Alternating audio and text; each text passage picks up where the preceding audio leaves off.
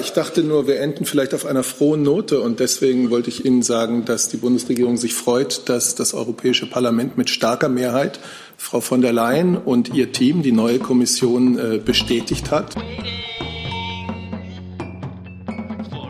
Guten Tag zusammen.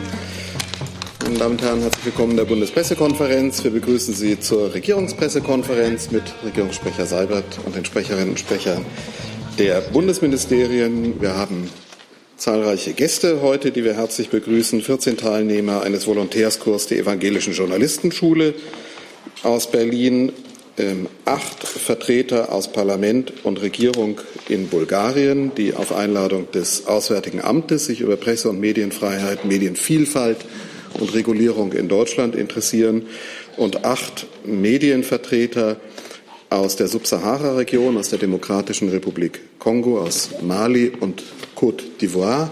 Herzlich willkommen Ihnen allen. Wir wünschen Ihnen einen erkenntnisreichen Mittag bei uns. Liebe Hörer, hier sind Thilo und Tyler. Jung und Naiv gibt es ja nur durch eure Unterstützung. Hier gibt es keine Werbung, höchstens für uns selbst. Aber wie ihr uns unterstützen könnt oder sogar Produzenten werdet, erfahrt ihr in der Podcast-Beschreibung. Zum Beispiel per PayPal oder Überweisung. Und jetzt geht's weiter. Ja, da es kein Kabinett gibt, können wir gleich mit Fragen beginnen. Ach so, äh, richtig, Herr Thiels. Ja, meine Damen und Herren, Sie haben ja alle die mediale Berichterstattung über unseren verunglückten Instagram-Post mitbekommen. Es ist ja mehrfach berichtet worden. Wir haben uns ja auch schon, wir haben auch schon dafür um Entschuldigung gebeten und diesen Post auch entsprechend gelöscht. Aber ich möchte Ihnen trotzdem ein bisschen was dazu sagen, weil uns das natürlich sehr beschäftigt hat und wir sagen wir mal gelinde gesagt, nicht glücklich darüber waren, was da passiert ist. Sie wissen ja, dass wir derzeit unsere Aktivitäten im Netz und auch bei Social Media neu aufstellen und ausweiten. Gestern war zum Beispiel der Relaunch unserer Webseite bundeswehr.de, die jetzt neu gestaltet ist. Und wir haben auch eine deutliche Verstärkung bei Twitter. Viele der Inspekteure und unserer Organisationsbereiche und Teilstreitkräfte sind jetzt bei Twitter sehr aktiv. Das heißt, wir haben eine deutliche Ausweitung dessen, was, ähm, was wir da machen. Ähm, zum konkreten Fall. Das Social Media Team der Redaktion der Bundeswehr hat also gestern eine Instagram-Story zu einer Ausstellung im Militärhistorischen Museum in Dresden gepostet. Und bei dem Post ist leider ein inakzeptabler Fehler unterlaufen, für den wir sehr, fach, äh, sehr vielfach um Entschuldigung bitten. Ähm, Thema des Posts war der Einfluss von Uniformen auf die Mode. Dieser Fragestellung widmet sich ein Teil der Exponate in Dresden im Militärhistorischen Museum. Und es wurde aber jetzt bei diesem Post ein Foto verwendet, welches eine Wehrmachtsuniform mit Hoheitsabzeichen und Auszeichnung zeigt. Dabei sind auch Hakenkreuze zu sehen. Diese Uniform ist eine Filmuniform. Die spielte im Film Valkyrie mit Tom Cruise eine Rolle. Ist Teil der Ausstellung über den militärischen Widerstand des 20. Juli mit Schwerpunkt auf Oberst Stauffenberg.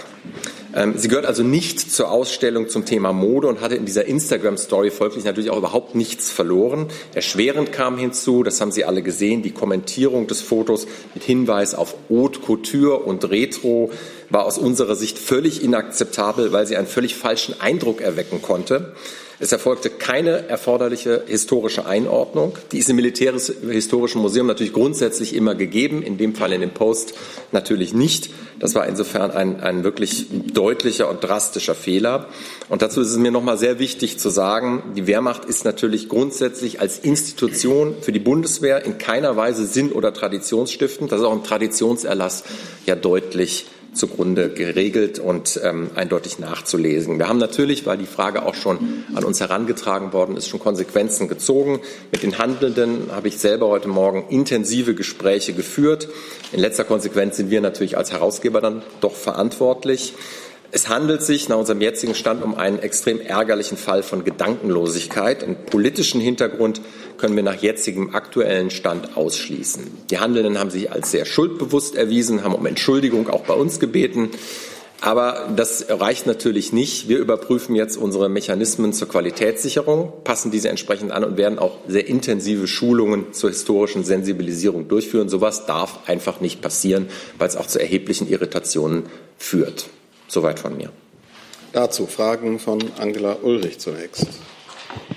Herr Thiels, äh, hatte das auch Konsequenzen, dass die Betroffenen jetzt nicht mehr in diesem Team mitarbeiten oder das eben noch nicht? Reicht es, sich zu entschuldigen? Und die zweite Frage an Herrn Seibert, hat das über das Verteidigungsministerium heraus auch bei der Kanzlerin für Irritationen gesorgt?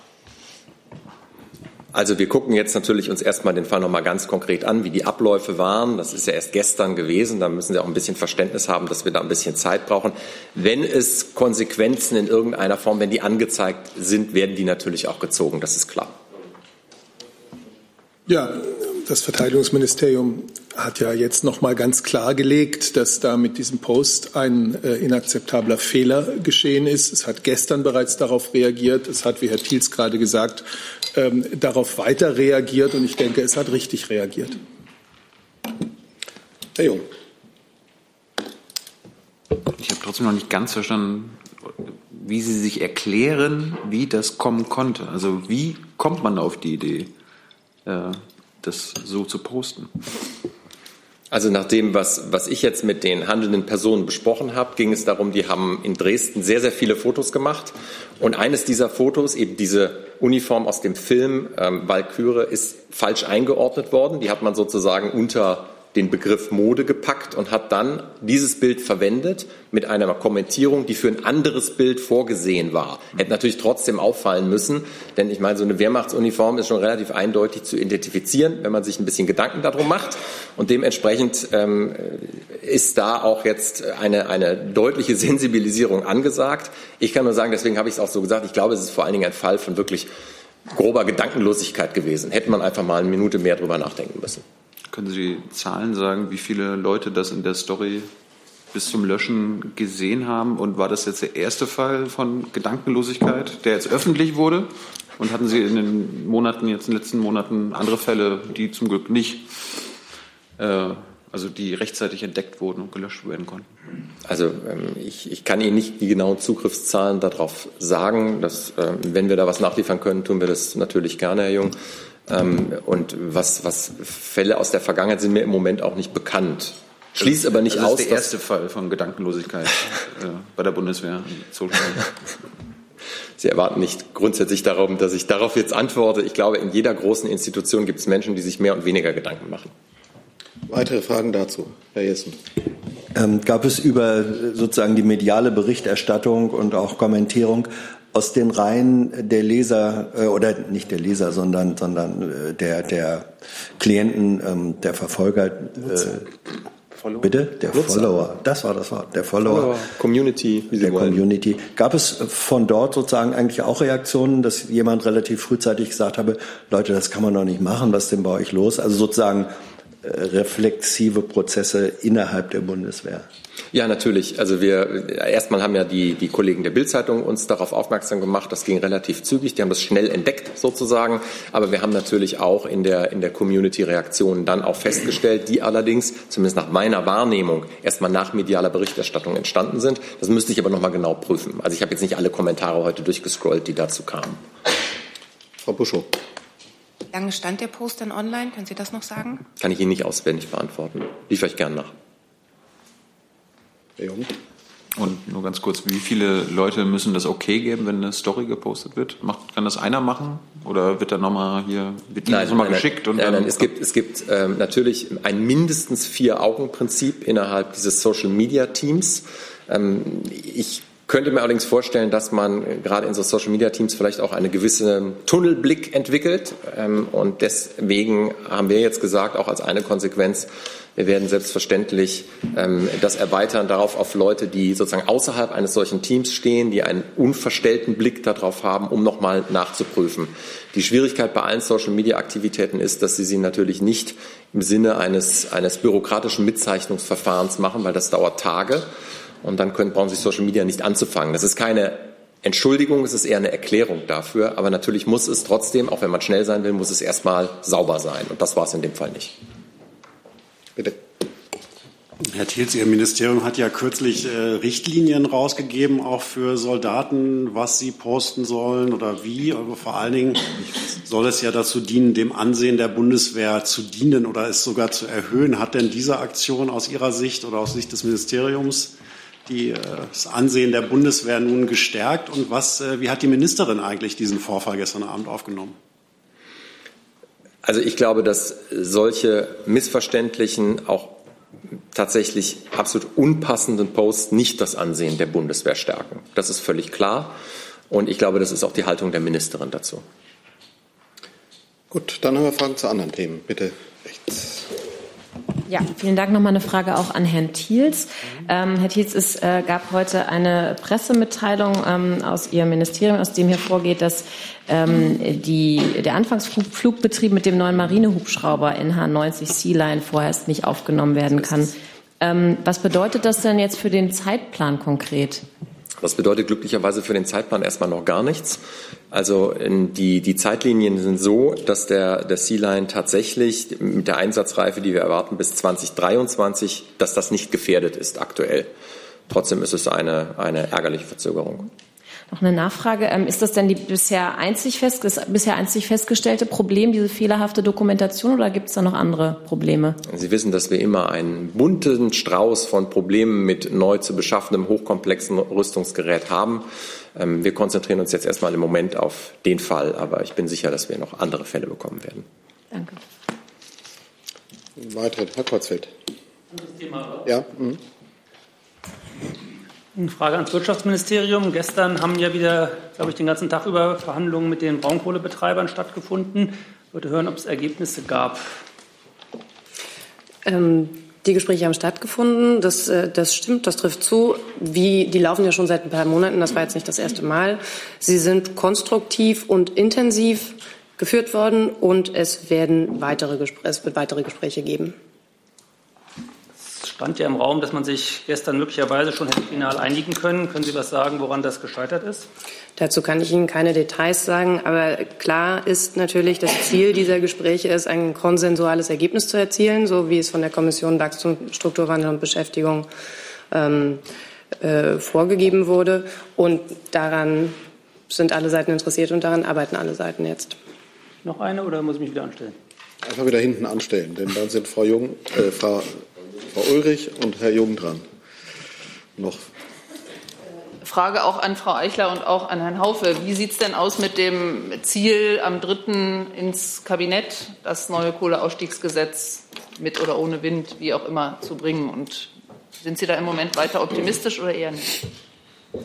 Wir haben den Entwurf vorgelegt. Wir sind äh, mit Hochdruck an den Abstimmungen und wollen den Gesetzentwurf so bald wie möglich ins Kabinett bringen.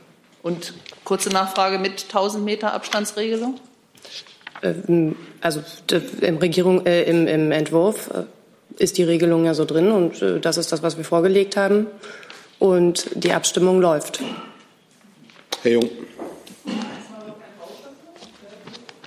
Also die Abstimmung läuft und äh, wenn sie zu Ende ist und wenn sie die Ziele wenn wir mit, wenn wir mit dem Gesetzentwurf die Ziele erreichen, für die wir uns geeinigt haben, dann wird es einen Gesetzentwurf im Bundeskabinett geben. Und ich kann Ihnen nicht sagen, ob das am 3. Dezember sein wird. Diesen Termin haben wir nie kommuniziert. Das heißt, für Sie wäre, für Sie wäre die 1000 Meter Windkraftabstandsregelung, die da jetzt drin steht, ein No-Go. Also wir machen ja nicht hier auf der Regierungspressekonferenz jetzt die Regierungsverhandlungen.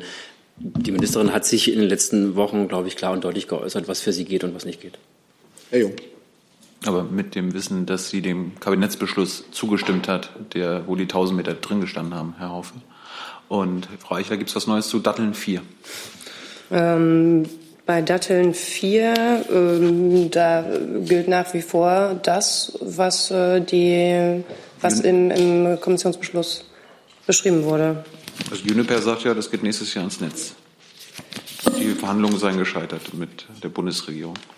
Das ist Teil der Gespräche, die laufen und dazu kann ich nichts Näheres sagen im Moment. Wann wollen Sie denn das Thema Datteln 4 äh, vom Tisch haben?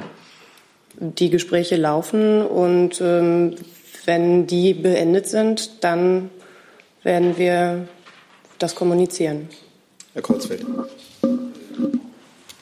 Ja, zu den 1000 Metern ähm, kann ich nur noch mal sagen, dass die 1000 Meter nicht alleine für sich beschlossen worden sind. Sie sind der Abstand, der als größtmöglicher Abstand ermöglicht werden kann. Die Bundesumweltministerin hat immer darauf verwiesen und nicht nur verwiesen, sie hat die Bundesländer darauf äh, aufgefordert, von der ähm, Optionsklausel Anspruch äh, zu nehmen. Demnach kann man die 1000 Meter deutlich unterschreiten. Das machen auch mehrere Bundesländer schon jetzt, unterschreiten sie die 1000 Meter. Ähm, deswegen ähm, geht es nicht einfach nur um die 1000 Meter Abstand, sondern die ganzen Regelungen auch darum. Und diesem Gesamtpaket hat die, hat die Ministerin zugestimmt. Herr Kreuzfeld. Ich würde von Frau Eichler noch mal wissen, ähm, einer der Knackpunkte, woran jetzt die Braunkohlegespräche im Moment scheitern, ist ja wohl die unterschiedliche Vorstellung über die Höhe der Entschädigungszahlungen. Können Sie da was sagen, ob man sich da gestern näher gekommen ist wenigstens? Wie weit liegt man da im Moment noch auseinander? Wie viele Milliarden sind das noch? Ähm, ich kann Ihnen sagen, dass man sich aufeinander zubewegt hat. Weitere Details kann ich Ihnen im Moment nicht nennen. Herr Jessen. Entschädigungszahlung, äh, Frage geht ans BMF. Es gibt äh, Berechnungen, denen zufolge die Entschädigungszahlung für Datteln 4, wenn es nicht in Betrieb geht, unter einer Milliarde liegen würde, etwa 800 Millionen für den gesamten Zeitraum. Ist das eine Dimension, äh, wo die Bundesregierung sagt, äh, das ist es uns wert, damit der Beschluss der Kohlekommission eins zu eins umgesetzt wird? Ähm, dazu liegt mir jetzt gerade nichts vor, aber ich kann möglicherweise was nachreichen. Danke. Bitte. Isabel, was tut die Kanzlerin, damit Datteln 4 nicht ans Netz geht? Ehrlich gesagt habe ich Ihre Frage einfach nicht verstanden. Was ist mit der Kanzlerin? Was tut die Kanzlerin, damit Datteln 4, so. was nächstes Jahr ans Netz gehen soll, ein neues Kohlekraftwerk, was tut sie dagegen? Ich unterstelle ihr mal, dass sie dagegen ist.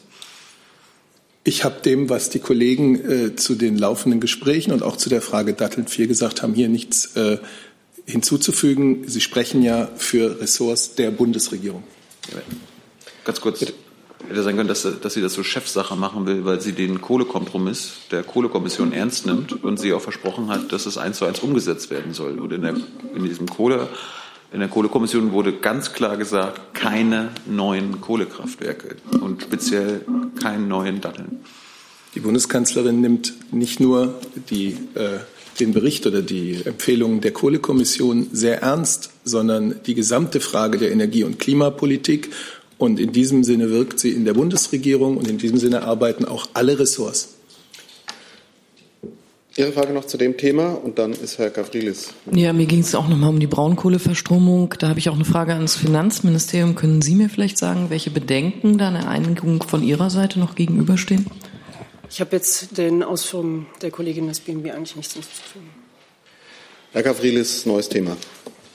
Es geht um die Aberkennung der Gemeinnützigkeit des VVN BDA. Die Frage richtet sich an das äh, BMF. Und zwar hat sich ähm, äh, die Holocaust-Überlebende Esther Bejerano ähm, öffentlich geäußert und auch einen Brief an Herrn Scholz geschrieben ähm, und hat, ich zitiere, gesagt, das Haus brennt und sie sperren die Feuerwehr aus. Sie ruft ähm, dazu auf, dass ähm, der Minister ähm, alles Mögliche tun solle, um eben diese Aberkennung der Gemeinnützigkeit rückgängig zu machen. Wie steht der Minister dazu? Also zunächst einmal ist die Auschwitz-Überlebende und Ehrenvorsitzende des Vereins, ähm, Frau Esther Bejarano, ähm, als Friedensaktivistin sehr engagiert und äh, unermüdlich der Warnung vor Diskriminierung, Ausgrenzung und Verfolgung ähm, äh, ihr Leben gewidmet.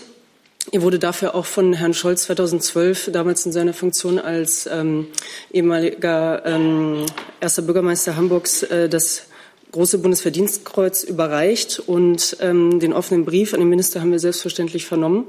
Und äh, der Minister wird mit Frau Bejarano dazu in Kontakt treten. Finden Sie es denn oder findet der Minister es denn richtig, dass äh, die äh, Berliner Finanzverwaltung diesem Verein die Gemeinnützigkeit aberkannt hat? Und wird er da auch intervenieren? Also derzeit befinden wir uns ja in einem Prozess, um Klarheit da zu schaffen. Ähm, die Zielrichtung der Reformbemühungen äh, ist der Schutz von Vereinen, die sich politisch engagieren. Das ist ganz klar. Und es soll vor allen Dingen Rechtssicherheit geschaffen werden für diese Vereine. Ähm, genau, die Gespräche dazu laufen, wie gesagt, zusammen mit den Nichtregierungsorganisationen und Länderfinanzministerien zusammen. Die, wenn ich noch kurz nachfragen darf, aber die Frage war, begrüßt er es, dass die Gemeinnützigkeit hier aberkannt wurde in diesem Fall? Ich bleibe bei dem, was ich gesagt habe. Herr Tofinia, neues Thema. Herr Breu, eine Frage zu Libyen. DPA meldet, dass Anfang des neuen Jahres ein Gipfeltreffen hier in Berlin stattfinden soll. Können Sie das bestätigen? Und auch im nächsten Monat soll auf Arbeitsebene ein weiteres Treffen zur Vorbereitung des Gipfeltreffens in Berlin stattfinden. Können Sie diesen Termin auch bestätigen? Ja, ähm, Wie Sie erwähnen, richtig erwähnen, hat äh, in der letzten Woche ein weiteres Treffen auf hoher Beamtenebene stattgefunden. Darüber hatten wir, glaube ich, hier auch äh, schon kurz gesprochen. Das Ergebnis äh, des Treffens war, dass man sich erneut zusammensetzen möchte. Es wird also ein weiteres Treffen auf hoher Beamtenebene geben, voraussichtlich noch in diesem Monat. Ob es dann in einem nächsten Schritt zu dem avisierten Gipfel kommen kann oder nicht, können wir jetzt noch nicht beantworten. Das wird entscheidend davon abhängen, wie die Fortschritte bei den Experten und bei den beiden hohen Beamten sein werden. Sie sagten gerade in diesem Monat, der Monat endet in zwei Tagen. Also Entschuldigung, im Dezember. Im Dezember. Entschuldigung. Ja. Wir haben immer gesagt, äh, Kanzleramt und Auswärtiges Amt arbeiten da ja Hand in Hand. Wir haben immer gesagt, wenn die Vorbereitungen dazu ausreichend sind, dann ist äh, die Bundesregierung bereit zu einem Gipfeltreffen in Berlin. Neues Thema, Frau Küfner. Ja, ich habe eine Frage äh, zu der Festnahme des Kooperationsanwalts in der Türkei. Können Sie uns da auf den neuesten Stand bringen? Ähm, Sie, also erstmal ins Auswärtige Amt, aber dann vielleicht auch an Herrn Seibert. Ähm, was ist denn jetzt ein mögliches alternatives Vorgehen Deutschlands bei Asylanträgen in der Türkei? Und insgesamt, ähm, das wäre die Frage an Herrn Seibert, wie sehr belastet dieser Vorgang denn jetzt die türkischen, äh, türkisch-deutschen Beziehungen, die also ohnehin schon recht angespannt sind? Das hat mir am, gab's, nur als Hinweis gab es am Montag auch schon eine längere Sequenz von Frau Adebar dazu. Ja, genau. Also ich habe ähm, eigentlich keinen aktuellen Stand zu äh, der Diskussion, die ja am Montag stattgefunden hat. Ich kann höchstens äh, vielleicht noch mal äh, darauf hinweisen, weil das war am Montag, glaube ich, nicht Thema, dass äh, Kooperationsanwälte grundsätzlich für Auslandsvertretungen, also nicht nur in der Türkei, sondern weltweit wichtige Ansprechpartner sind, um Fragen des örtlichen Rechts zu klären. Und das ist übrigens im, Konsulargesetz, das die Grund, Rechtsgrundlage für die Arbeit unserer konsularischen äh, Teile der Auslandsvertretung ist, äh, auch ausdrücklich so vorgesehen. Ähm, von daher äh, ist das jetzt ähm, etwas, äh, Frau Adem hat ja am Montag dazu Stellung genommen, dass wir zunächst ähm, in der Türkei ähm, aktuell nicht mit Kooperationsanwälten zusammenarbeiten, eine Einschränkung für unsere Arbeit. Und da werden wir äh, uns ähm, überlegen, wie wir damit umgehen können. Äh, grundsätzlich ist es so, dass wir von diesem Verfahren, also Zusammenarbeit mit Kooperationsanwälten äh, vor Ort, natürlich nicht Abstand nehmen. Äh, natürlich äh, ist uns aber genauso wichtig, dass äh, die Kooperationsanwälte, die vor Ort für uns tätig werden, geschützt sind, dass sie nicht durch die Arbeit mit uns einem Risiko ausgesetzt sind. Und deshalb haben wir uns entschieden, in der Türkei da zunächst jetzt mal zu prüfen, wie wir weiter vorgehen können. Ja, für das Auswärtige Amt ist das ja jetzt ganz klar gesagt worden, welche Bedeutung diese Kooperationsanwälte für unsere Arbeit in der Türkei und in anderen Ländern haben. Wir haben also ein hohes Interesse daran, diesen Fall geklärt zu sehen und äh, dass diese Position vertreten wir auch deutlich gegenüber der türkischen Seite. Eine Nachfrage. Die Frage war eigentlich eine, wie große Belastung dieser gesamte Vorgang für die Beziehung ist. Es gibt immer wieder Fälle, ähm, dafür haben wir ja, damit haben wir hier auch in den letzten Monaten und beinahe Jahren äh, immer wieder zu tun gehabt, ähm, bei denen unsere Interessen und äh, das Handeln des türkischen Staates oder der türkischen Justiz äh, nicht übereintreffen. Und deswegen müssen wir dann unsere Positionen auch klar machen. In der Vergangenheit ist es häufig gelungen, äh, dann auch Fälle wieder zu lösen. Und wir hoffen, dass das auch in diesem Fall äh, so sein wird, wobei die Lage ein bisschen äh, natürlich anders liegt, weil es sich hier nicht um einen deutschen Staatsbürger handelt, den wir konsularisch betreuen können. Und dennoch haben wir dazu eine Position. Gibt es weitere Fragen? Herr Trofinier. Herr Breu, eine Frage zum Thema Iran. Der nationale Sicherheitsberater der US-Regierung, Robert O'Brien, hat die Bundesregierung aufgefordert, sich der US-Politik des Maximumdrucks gegen den Iran anzuschließen und umfassende Sanktionen gegen das Land zu verhängen. Wie steht Ihr Haus zu dieser Forderung? Ja, ich denke, Ihnen ist bewusst, dass wir beim Iran unterschiedliche Auffassungen haben mit der US-Administration, dass wir diesen Politikansatz des maximalen Drucks nicht teilen. Ähm, und äh, weiter daran arbeiten, zum Beispiel das äh, JCPOA zu erhalten und den Iran dazu bewegen, zu bewegen, zu seinen Verpflichtungen zurückzukehren. Äh, das ist unser Ansatz und daran hat sich jetzt auch in den letzten Tagen nichts geändert. Eine Nachfrage. Sie haben gerade das JCPOA erwähnt. Nächste Woche findet ein Treffen der JCPOA-Länder in Wien statt. Was erhoffen Sie sich von dem Treffen? Ja, in der Tat, das kann ich bestätigen. Äh, für nächste Woche am 6. Dezember äh, ist jetzt angesetzt die nächste Sitzung der sogenannten Joint Commission äh, auf Ebene der politischen Direktoren. Dort wird natürlich darüber geredet werden, wie der Iran es schafft, zurück zu seinen Verpflichtungen ähm, zu kommen. Es gibt ja entsprechende IAO-Berichte, die jetzt auch die letzte also die aktuellen Entwicklungen äh, berücksichtigen, äh, die den Trend verstärken, den wir hier schon öfter thematisiert haben, nämlich dass der Iran sich Schritt für Schritt weiter vom JCPOA entfernt. Und das wird das Hauptthema sein. Und wir erwarten vom Iran, da nicht nur nicht weiter in die falsche Richtung zu laufen, sondern wieder in die richtige Richtung zu laufen. Herr Jessen hatte noch ein Thema angemeldet. Hm? Ja, anderes Thema. Okay. Ähm, Frage ans Arbeitsministerium.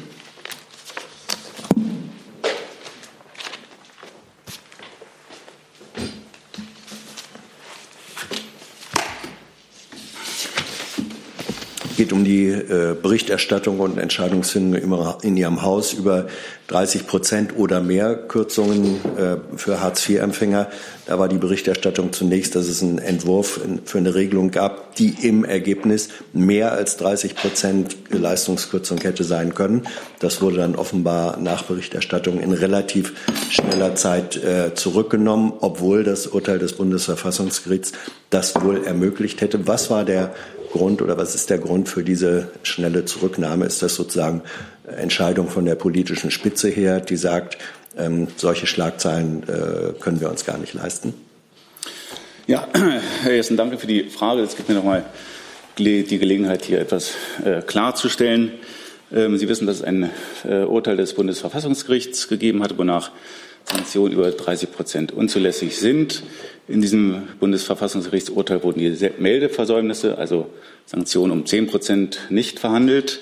Ähm, infolge des Urteils ähm, müssen wir eine fachliche äh, Weisung mit der BA erarbeiten. Dies wird gerade getan. Dieses Verfahren äh, nennt sich Weisungskonsultationsverfahren. Das wurde am 22. November gestartet und läuft bis diesen Freitag. Von daher ähm, gibt es noch keinen finalen Entwurf. Dieser finale Entwurf wird es erst am Freitag geben. Und ich kann schon heute sagen, das haben wir heute Vormittag auch schon gesagt, dass wir ähm, ausschließen, dass ähm, künftig innerhalb eines Monats mehr als 30 Prozent sanktioniert wird.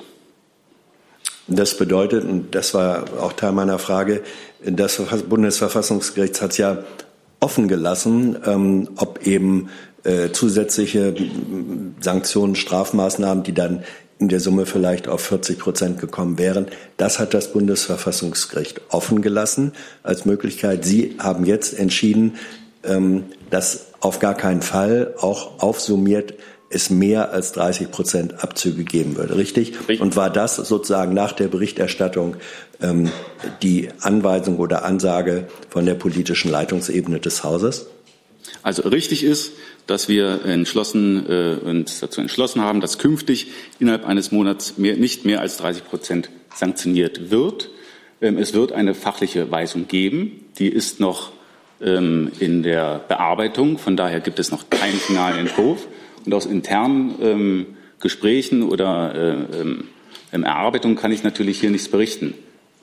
Relevant ist, was am Ende in der, äh, in der fachlichen Weisung steht. Und auf die Details kann ich natürlich noch nicht eingehen, aber in Summe, im Ergebnis wird darin stehen, dass künftig innerhalb eines Monats nicht mehr als 30 Prozent sanktioniert wird. Neues Thema, Frau Ulrich. Ich habe eine Frage vor allen Dingen ans Verkehrsministerium, vielleicht auch ans Umweltministerium. Wenn jetzt, was ja noch nicht ganz klar ist, wie im Bundesrat die Länder sich zum Klimapaket stellen würden, wenn jetzt erstmal die, wäre dann meine Frage, ob dann die, der Startschuss für die billigeren Bahntickets sich verschieben würde und ob es einen Plan B gäbe von Ihnen. Das, also Mehrwertsteuersenkung ist ja ein Gesetzentwurf des BMF, aber grundsätzlich liegt es jetzt in den Händen der Länder, ähm, hier eine Entscheidung zu treffen. Und ähm, der Minister hat auch gestern in der Haushaltsrede im Bundestag noch einmal appelliert, wie wichtig uns die Mehrwertsteuersenkung auf Bahntickets ist. Ähm, aber die Entscheidung liegt jetzt im Bundesrat und äh, die müssen wir jetzt mal abwarten. Ja, genau so ist es. Ich meine, jetzt äh, im Vermittlungsausschuss sitzen Bundestag und Bundesrat und nicht wir. Das muss dort dann geklärt werden. Die Minister haben sich ja, äh, Ministerin Schulz hat sich ja auch gestern dazu im Bundestag geäußert. Ähm, ich würde gerne noch mal eine Sache richtigstellen, die vorhin ja wieder im Raum gebracht wurde von ähm, Thilo Jung, dass die WSB-Kommission äh, gesagt hätte, Datteln müsse, dürfe nicht ans Netz gehen. Ich habe extra noch mal nachgeguckt, weil die Frage ja schon mal hier im Raum war und ich möchte das bitte noch mal richtig stellen. Was hat die Kommission tatsächlich gesagt? Die Kommission empfiehlt, den Bau neuer Kohlekraftwerke nicht mehr zu genehmigen. Für bereits gebaute, aber noch nicht im Betrieb befindliche Kraftwerke empfiehlt die Kommission, eine Verhandlungslösung zu suchen, um diese Kraftwerke nicht in Betrieb zu nehmen. Das heißt, sie hat eine Verhandlungslösung vorgeschlagen um diese Begriffe, um diese äh, Kraftwerke nicht in Betrieb zu nehmen. Und diese Verhandlung nehmen wir jetzt vor. Sie hat nicht gesagt, die Kraft, dieses Kraftwerk darf nicht ans Netz gehen. Und der zweite Punkt ist, der auch immer wieder hier durcheinander gebracht wird, selbst wenn dieses Kraftwerk an das Netz gehen würde, haben wir festgelegt oder werden wir festlegen, dass es für bestimmte Zeiträume eine feste äh, Menge an Gigawattstunden gibt, die Kohlekraftwerke leisten dürfen. Die ist festgelegt. Da gibt es einen Deckel drauf. Die Kommission empfiehlt für 2020 15 Gigawatt, Gigawatt für Braunkohle und 15 Gigawatt für Steinkohle und 2030 höchstens 9 Gigawatt für Braunkohle und 8 Gigawatt für Steinkohle. Das heißt, es ist ein schrittweiser Rückgang der Kraftwerkskapazitäten vorgesehen. Und genau daran halten wir uns, an diesem Pfad. Und da ist erstmal nicht entscheidend, dass äh, welche Kraftwerke ähm, am Ende dort dann diese Leistung erbringen. Äh, maßgeblich ist erst einmal, welche ähm, Kapazität festgelegt wird. Und diese wird deutlich begrenzt werden. Dazu Herr Kreuzfeld, Unterjung. Sie sagten eben, die Gigawattstunden wären begrenzt. Ich dachte, die Gigawatt sind begrenzt. Gigawatt werden begrenzt. Und die wenn Gigawatt ein modernes Kraftwerk mit den gleichen Gigawatt mehr Gigawattstunden macht, das wäre durchaus möglich, oder? Die Gigawatt werden begrenzt. Richtig, Entschuldigung. Die Gigawatt werden begrenzt. Ja. Herr Jung, dazu noch Frage? Verständnisfrage. Also ist es das Ziel des Umweltministeriums, der Umweltministerin, dass Datteln 4 nicht ans Netz geht? Es ist gar nicht das Ziel der Umweltministerin, dass hier ein Kraftwerk ans Netz geht. Ich habe nur noch mal klar gesagt, was die WSB-Kommission tatsächlich vorgeschlagen hat. Und in dieser Eindeutigkeit, wie Sie es hier kommunizieren, äh, hat es die WSB-Kommission nicht im, äh, in ihrem Abschlussdokument vorgesehen. Sie sagt nicht, es darf nichts ans Netz gehen. Ich möchte wissen, ob die Ministerin das sagt. Die, der Ministerin ist sehr äh, viel daran gelegen, dass es einen kontinuierlichen, stetigen Abbau der Kohlekraftwerkskapazitäten gibt. Und zwar von 2020 an. Das ist das Ziel der Bundesumweltministerin, so wie es die WSB-Kommission vorgeschlagen hat. Und dafür setzen wir uns auch in den Verhandlungen ein. Ganz kurz. Passiert das nächstes Jahr? Die Ergebnisse, die, die Gespräche laufen und die, die Ministerin vertritt in diesen Gesprächen die Position, die ich Ihnen gerade erläutert habe. Herr Gavrilis, anderes Thema. Äh, meine Frage richtet sich an Herrn Thiels. Ähm, Rolf Mützenich hat äh, eben heute im Bundestag eine Rede gehalten mit Blick auch auf die Verteidigungsministerin und ähm, sprach in Bezug auf München, ähm, auf die Rede in München von Hybris. Was sagt das über die Rückendeckung innerhalb dieser Bundesregierung gegenüber der Verteidigungsministerin? Also ich glaube, das, was die Verteidigungsministerin in München gesagt hat, darüber haben wir ja hier schon mehrfach gesprochen. Und ähm, was das äh, zur Einschätzung des ähm, Fraktionsvorsitzenden der SPD äh, sagt, zu dem, was die Verteidigungsministerin in München sagt, das müssen Sie ihn fragen. Weitere Fragen sehe ich nicht. Herr Jessen. Anderes Thema, ne? Ja. Ähm, Frage ans äh, BMU. Ähm, wir hatten in der vergangenen Sitzung über die möglicherweise durch Minenexplosionen äh, getöteten Schweinswale äh, geredet. Da war der Stand, den Sie vermelden konnten, dass nach der Todesursache ähm, untersucht würde in der Tierärztlichen Hochschule in Hannover. Es war aber noch offen. Können Sie da inzwischen äh, Ergebnisse vermelden? Hat sich die Wahrscheinlichkeit oder Sicherheit verstärkt, dass es da einen Zusammenhang zwischen dem Tod der Tiere und den Sprengungen gab oder gibt? Also ich kann äh, Gespräche zwischen der Tierärztlichen Hochschule äh, Hannover und dem Bundesamt für Naturschutz bestätigen. Äh, genau auch zu dieser, ähm, zu den Hintergründen und zu der Frage, inwieweit die Sprengungen zum ähm, Sterben dieser Wale beigetragen haben. Und ähm, nach den Gesprächen, nach dem Austausch sieht es so aus, dass die Wahrscheinlichkeit sehr hoch ist, dass äh, das Vollenden der 18 Schweinswale mit den Sprengungen zusammenhängt. 39 der äh, Minensprengungen haben ja innerhalb eines Naturschutzgebietes stattgefunden. Auch die, ähm, ähm und zwar während der ähm, wichtigsten Laichzeit äh, dieser Tiere. Ähm, und auch deswegen ist äh, davon auszugehen, dass ähm, es so einen Zusammenhang gibt. Nicht zuletzt deswegen, weil die Sprengungen in einem Gebiet stattgefunden haben, wo die Wale sich eben ähm, während der Laichzeit aufhalten. Ähm, es gibt ja mittlerweile einen. Meinten Sie jetzt Laichzeit, Entschuldigung, nee, mit EI? Nee, mit AI natürlich. Ja, ja dann stimmt's nicht. Es sind Säugetiere, die Leichen nicht. Dann habe ich mich ja, jetzt bin ich so kenntnisreich beim, in der ähm, Meeresbiologie, da muss ich mich entschuldigen. Dann werde ich vielleicht den richtigen Begriff hier noch finden in, in unseren umfangreichen Darstellungen zu den Schweinswahlen. Ähm, ich dachte, ich hätte ihn gelesen. Okay, aber nichts davon, äh, nichtsdestotrotz, ähm, wie gesagt, ähm, eher, der Zusammenhang wird äh, eher, erhärtet sich eher. Und ähm, ebenso wichtiger ist es jetzt, dass in Zukunft sichergestellt wird, dass wenn die Munition, wenn Munition geborgen wird, wenn Munition gesprengt wird, dass es dann eine rechtzeitige Beteiligung der Naturschutzbehörden äh, gibt. Und äh, dafür soll jetzt auch ein Verfahren aufgesetzt werden. Das Bundesverteidigungsministerium äh, kommt jetzt hier auch auf die Behörden oder die Behörden des Bundesverteidigungsministeriums kommen jetzt hier auf die Behörden des Bundesumweltministeriums zu, um äh, äh, sicherzustellen, dass so etwas in Zukunft nicht nochmal passiert. Ähm, technische Frage. Äh, wenn sich bestätigt, dass äh, tatsächlich die Sprengungen äh, Todesursache waren, die Untersuchungen, die das dann festgestellt haben werden, vielleicht sind vom Land Schleswig-Holstein in Auftrag gegeben. So, solche Untersuchungen kosten ziemlich äh, viel Geld.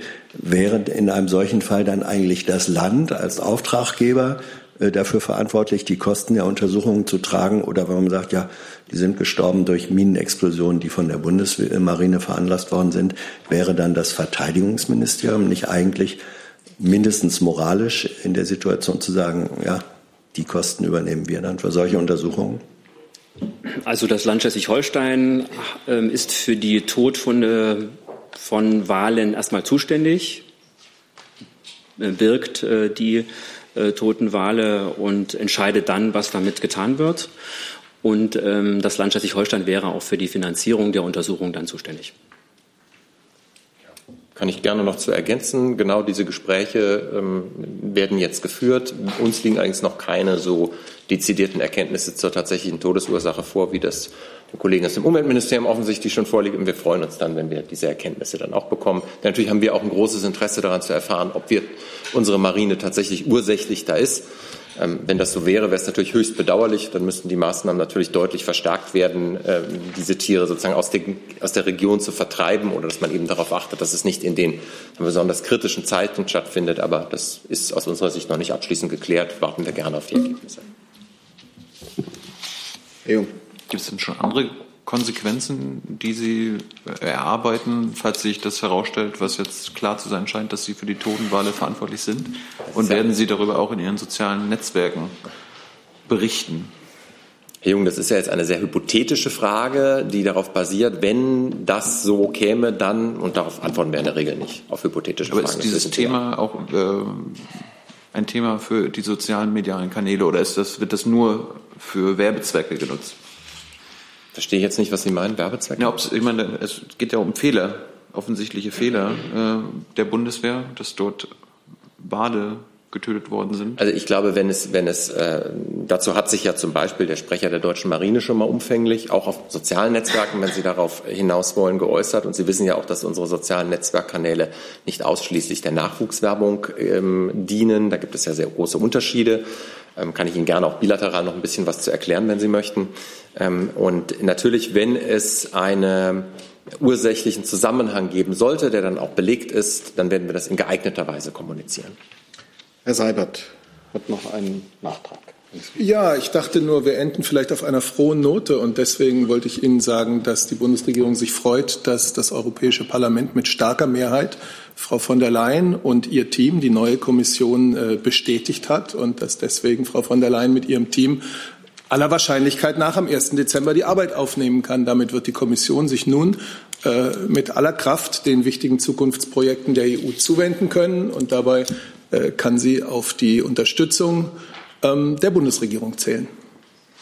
Wir freuen uns auf die Zusammenarbeit. Gibt es dazu Fragen? Hey Leute, Jung und Naiv gibt es ja nur durch eure Unterstützung. Ihr könnt uns per PayPal unterstützen oder per Banküberweisung, wie ihr wollt. Ab 20 Euro werdet ihr Produzenten im Abspann einer jeden Folge und einer jeden Regierungspressekonferenz. Danke vorab. Dann gibt es noch ein anderes Thema von Herrn Jung. Ja, zum Fall Jens äh, Söring. Herr Breuel, ähm, wie bewertet denn die, das Auswärtige Amt die ob man es Freilassung nennen kann, aber er wird ja vorzeitig aus der Haft entlassen und nach Deutschland zurückkehren. Mit, äh, ihm wird ein Wiedereinreiseverbot äh, in die USA auferlegt werden. Die deutsche Diplomaten hatten sich ja äh, laut Medienbericht bei jeder Anhörung der Gnadenkommission Virginias äh, für die Überstellung eingesetzt. Also wie bewerten Sie jetzt den auf die Ende dieses Mordfalls? Ja, also äh, von einem Ende äh, kann ja noch nicht die Rede sein. Äh, der Betroffene findet sich ähm, meinem Kenntnisstand nach äh, jetzt gerade in, in Abschiebehaft. Ähm, auch wenn dieser Fall medial über die Jahre sehr viel Aufmerksamkeit bekommen hat, würde ich Sie dennoch um Verständnis bitten, dass wir wie bei konsularischen Fällen insgesamt da sehr zurückhaltend sind, insbesondere auch was Bewertung von juristischen Urteilen angeht und dem weiteren Verfahren. Ich kann bestätigen, der Betroffene ist äh, konsularisch betreut worden über die Jahre hinweg und wird es auch äh, jetzt noch. Ähm, und zu näheren Einzelheiten des Falls kann ich aus den Ihnen bekannten Gründen hier keine Angaben machen. Zusatz? Haben Sie, haben Sie Zahlen, wie viele Deutsche in amerikanischen Gefängnissen sitzen? Die habe ich nicht dabei, die kann ich Ihnen aber gerne nachreichen. Gut, dann sind wir am Ende der Regierungspressekonferenz. Vielen Dank. Eine schöne Woche.